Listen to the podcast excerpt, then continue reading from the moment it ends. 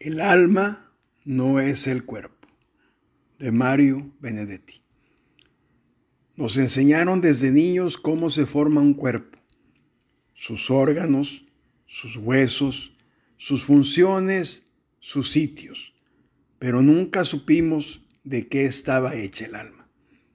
¿Será de sentimientos, de ensueños, de esperanzas, de emociones?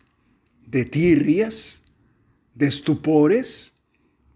Lo cierto es que, ignorada, el alma arde en su fuego, tiene espasmos oscuros, punzadas de ternura, suburbios de delirio. ¿Será tal vez una inquilina del corazón o viceversa? Entre ellos no hay frontera. ¿O será la asesora principal de la mente? O viceversa. Entre ellas no hay disputa. O será la capataza de la pobre conciencia, o viceversa. Entre ellas no hay acuerdo.